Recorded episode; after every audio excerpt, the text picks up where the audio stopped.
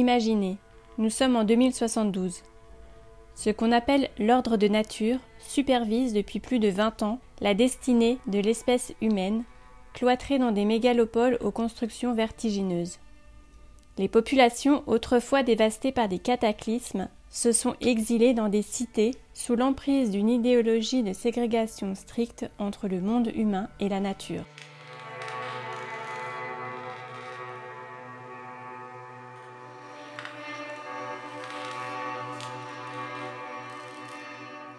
Quel est alors le sens de la vie en vase clos dédié au recyclage perpétuel. Quels peuvent être les rêves des habitants de ces villes géantes où seules les tours forment un horizon? Quelle relation reste-t-il avec ce monde extérieur rejeté de nos mémoires où le mot nature est banni et incarne la mort dans l'imaginaire collectif? C'est ce qu'explore mon invité Didier Ilion auteur du roman d'anticipation Équilibre.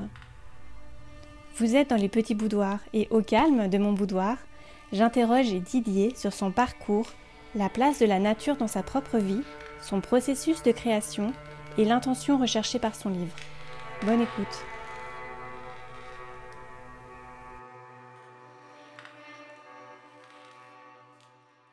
Bonjour Didier. Bonjour Séverine. Je te laisse te présenter. Je suis photographe et écrivain, mais c'est juste une nouvelle vie qui vient de s'ouvrir. Tu étais directeur dans un grand groupe. Quelles sont les circonstances de ton changement de vie? Je pense qu'on se rend compte que dans notre vie, on a besoin de sens. C'est quand ce que l'on fait n'a plus de sens, ben, je pense que ça, ça nous rend malade hein, quelque part aussi. Quand et comment as-tu décidé de passer à autre chose? Il y a deux ans, suite à donc une période de ma vie, nous un peu, un peu tourmentée. Dans cette période, je me suis rendu compte que j'avais un besoin de créativité euh, décuplé. D'habitude, la créativité était toujours un refuge, un, besoin pour, euh, pour me vider euh, la tête de mon ancien travail. Et là, en fait, je suis arrivé à un moment où j'ai senti que la créativité était un besoin vital. C'était un besoin de me remonter, c'était un besoin d'exister.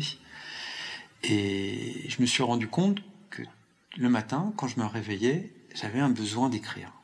Donc j'écrivais euh, un poème, j'écrivais des sensations.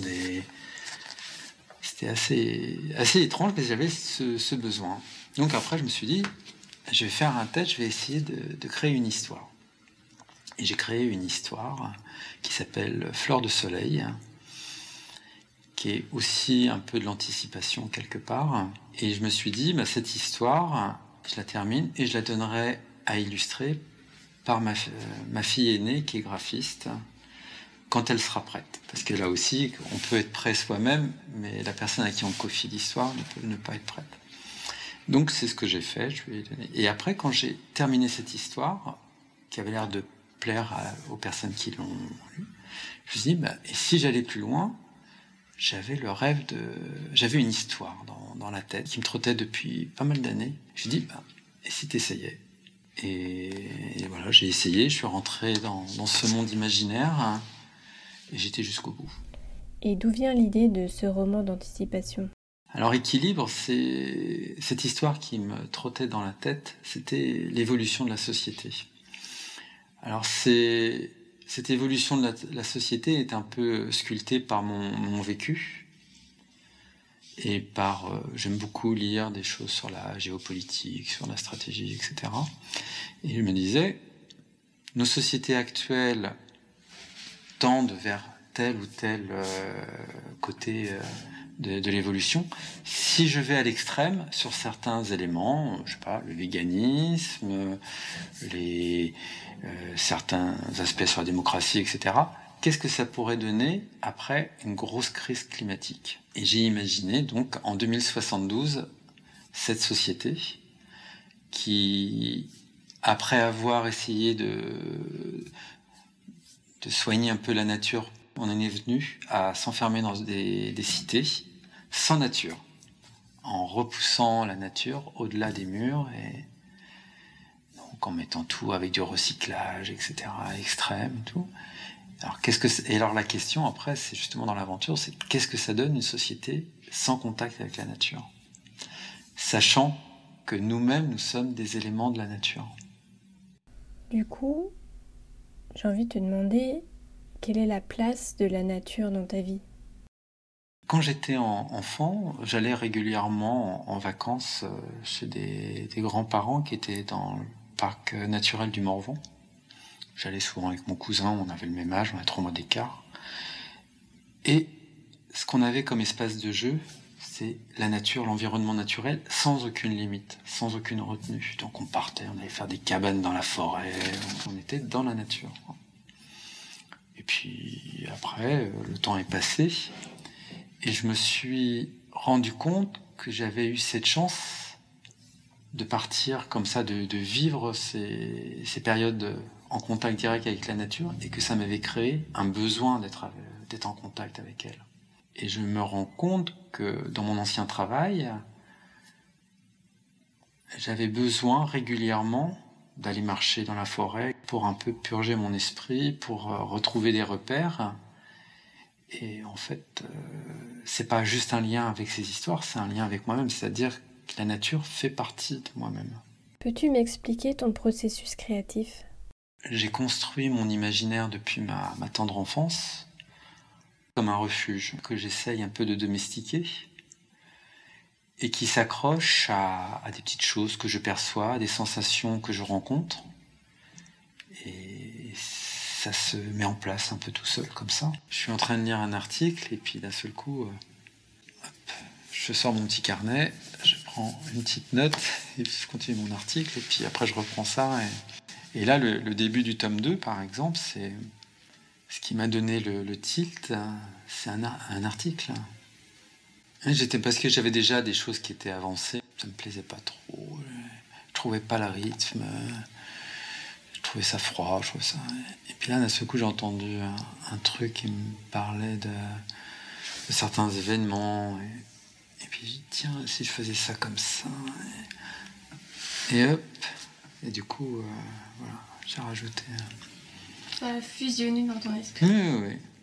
Et puis là, je me suis mis à écrire. Puis là, j'ai avancé le truc sur le chapitre 1. Et là, il est quasiment terminé, le chapitre 1 on voit que c'est une espèce de, melting pot, un peu. Euh, tout se mélange, et puis d'un seul coup, à un moment donné, il y a quelque chose. On arrive à, sortir quelque chose et à aller jusqu'au bout euh, d'une aventure et, partager enfin le, résultat.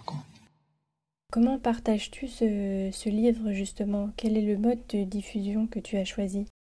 Pour l'instant, je préfère le, diffuser euh, lentement, de, voir un peu le retour des, des personnes et puis après, euh, soit au moment du, deuxième, je vais faire autre chose. Après, j'ai d'autres idées aussi, d'autres romans. Mais je ne suis pas certain encore que les gens soient prêts à lire euh, cette, cette, histoire. Parce que il y en a beaucoup qui ont adoré, etc. Mais ils ont dit, mais on s'y croirait réellement, quoi. Il a fait flipper. Ben, un peu, hein. Mais après, il y a, d'autres choses. Après, c'est un roman, mais surtout le, début quand je présente l'environnement, parce que donc je plonge la personne quand même pour qu'elle soit bien dans l'environnement, pour que après l'intrigue euh, avance. Et ils disent, bah oui, mais ça pousse à réfléchir. Et puis c'est vrai que. Qu'est-ce que tu as envie de, de, dire avec ce, avec ce livre? Il y a des choses à, un moment dedans qui dit mais quelle est notre place réellement? C'est c'est pas juste euh, la place de l'humain tel qu'on c'est une place au sein de la nature. Donc euh, et ça, on a l'impression que les gens fuient complètement cette question-là. Peut-être qu'ils fuient cette question parce que parce qu'ils n'ont pas la réponse tout simplement. Qu'en penses-tu?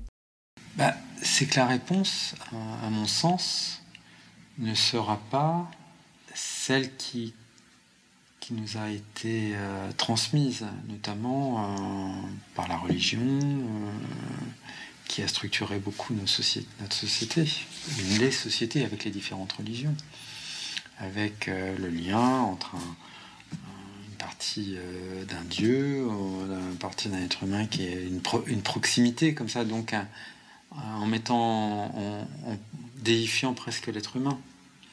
Alors que on a peut-être certaines capacités, mais les d'autres, une sauterelle, elle saute très haut, hein, elle a beaucoup plus de capacités que nous. Donc alors, on n'arrive pas à se mettre au même niveau que, que les autres êtres de la nature. La réponse, elle là, c'est qu'à un moment donné, euh, et c'est ce que j'appelle euh, le, basculement, c'est-à-dire des crises euh, climatiques, mais pas isolées. C'est-à-dire à un moment donné qu'il y a des, redondances avec des crises qui, nous font perdre complètement pied. Et là, on se dit, bah, on risque de disparaître, etc. Donc qu'est-ce qu'on fait La faute, on va fuir la nature et puis on s'enferme. On va vivre dans notre monde en respectant la nature mais on va vivre notre supériorité dans, dans une cité. Moi, je trouve ça assez angoissant de vivre sans la nature. L'angoisse, non. Parce qu'il y a des côtés positifs. Hein. C'est-à-dire que dans la société que je présente, il n'y a pas de pauvreté, il n'y a pas de faim. Euh, les gens travaillent et servent euh, la cité, servent la vie de l'être humain. Après, on enlève même euh, la nature dans les représentations, dans les photos, dans les, dans les images. Il n'y a plus de traces de nature. Même dans la musique, il ne faut plus que ça évoque la nature. J'ai l'impression que c'est une vision hyper extrême de, de notre futur. Le but, c'est justement de pousser à cette réflexion-là, c'est de montrer comme quoi c'est important.